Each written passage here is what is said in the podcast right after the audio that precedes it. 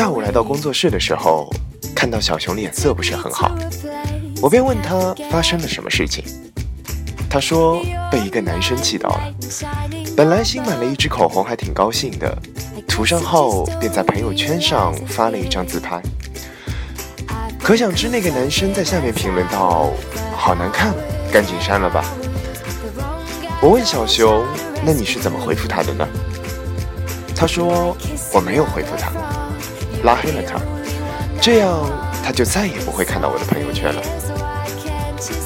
各位晚上好，这里是 FM 九三六零五，一念之差，游走时间，花都开好了。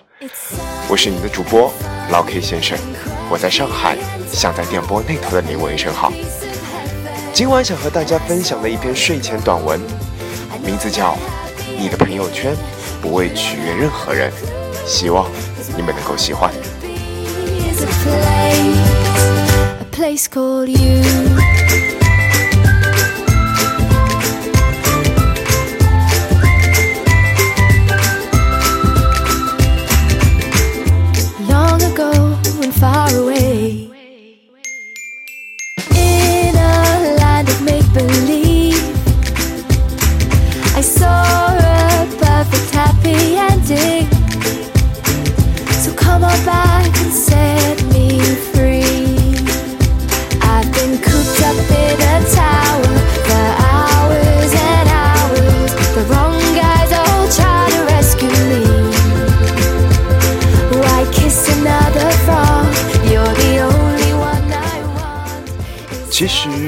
事情也不是第一次了，好像我们发朋友圈总会受到别人的影响。好友小一是个很喜欢在朋友圈分享生活的女孩，但最近我却发现她很少更新动态，而且还把以前的朋友圈删了。我问她：“你怎么舍得把你的朋友圈给删了呢？”她说：“她自己很是郁闷。”身边好几个朋友竟然私底下很反感他的朋友圈，他甚至发现有不少人拉黑了自己。他私下问了一个朋友，朋友委婉的说道：“可能那些不理解你的人就觉得你是在炫耀些什么吧。”其实或许很多人都有类似的观点，那些真正生活丰富的人才不屑发朋友圈。晒美食美景是怕别人不知道他的生活有多丰富似的。我就是不想给那种人点赞去炫耀。谁关心你去哪里吃了，又关心你认识了谁呢？在他们看来，经常发朋友圈的人不是装逼就是炫耀。但其实发朋友圈真的是为了晒吗？会这么想的人，大概也只有那些心胸狭义、见不得别人比自己活得精彩的人了吧。我的朋友圈很单调，但不是因为我冷，不屑于分享，而是因为我的生活就是如此的单调。我是一个特别宅的人，如果哪天我干了什么大事，去了什么开眼界、长见见识的地方，我一定会忍不住发一个朋友圈，去记录下这么有趣的一天。我原本只想与你分享我的快乐，却没想到你竟然是在这么的思考我。如果觉得对方觉得你是在晒，估计他并没有站在一个朋友的角度去看你的朋友圈。为何我们要为别人而改变自己的心态呢？我就是想记录，想分享，我就是忍不住想发朋友圈，我的朋友圈。并不是为了你而发。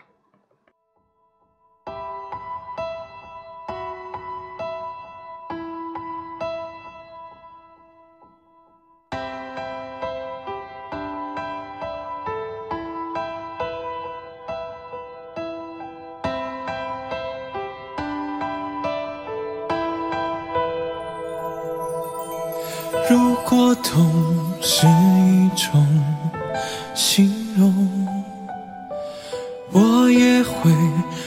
倔强到最终，沉默是最完美的互动。怕什么？有我陪你疯。平凡的苦衷，说爱说痛都太笼统，被故事选中，没资格懵懂。就算没观众，自己第一个被感动，我相信到最后一分钟。如果恨。是一种从容，我也不肯选择被动。如果有所谓的太贫穷，不过是不敢再做梦。经常会听到别人说，不要一直发朋友圈。因为这样显得自己很不够平庸，这样心里很多人都会有。他们觉得不发朋友圈的人才是最酷的，但不发朋友圈就真的那么的炫酷吗？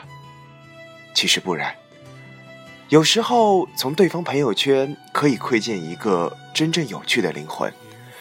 然而，太多人把空空如也的朋友圈曲解成了内涵。我特别喜欢看阿芬的朋友圈，有趣、搞怪。他会半夜发个鬼脸的笑片，或者偶尔跆拳道表演的照片。他发的朋友圈很不多，但是我却可以每一条都认真的阅读下来。从这一条条的动态中，我知道他的近况，并为他而感到开心，而感到高兴。我有着单调的生活。并不妨碍我欣赏他人丰富多彩的生活。别人在分享的过程中，不也成为了我一种长见识的过程吗？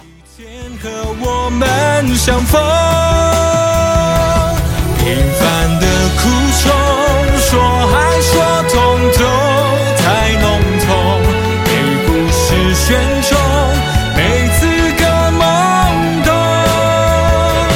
就算没观众自己第一个被感动我相信到最后一分钟。再多不由衷，不过是岁月的内容。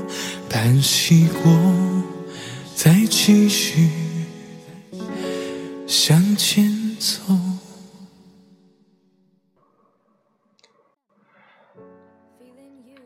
记得年前刚生完孩子的表姐，就特别喜欢在朋友圈上分享自己的生活。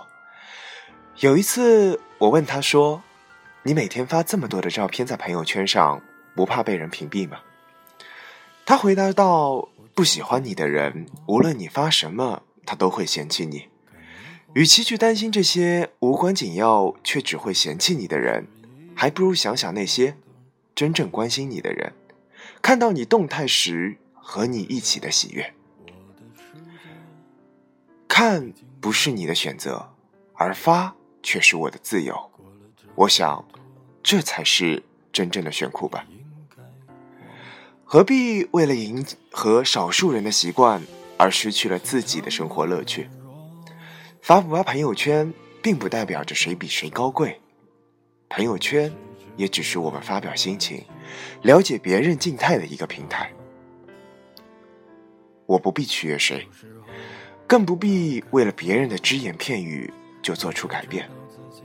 简单做自己就好，你的朋友圈也一样。至于别人，我想爱看不看吧。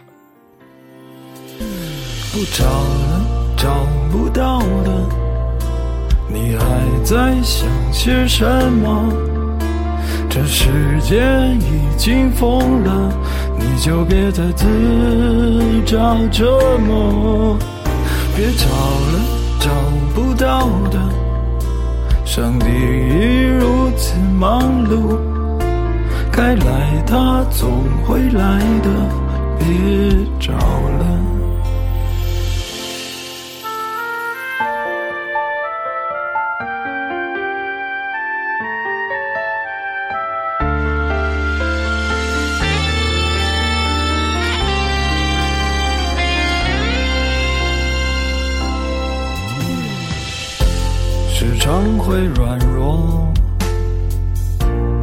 总想洒脱。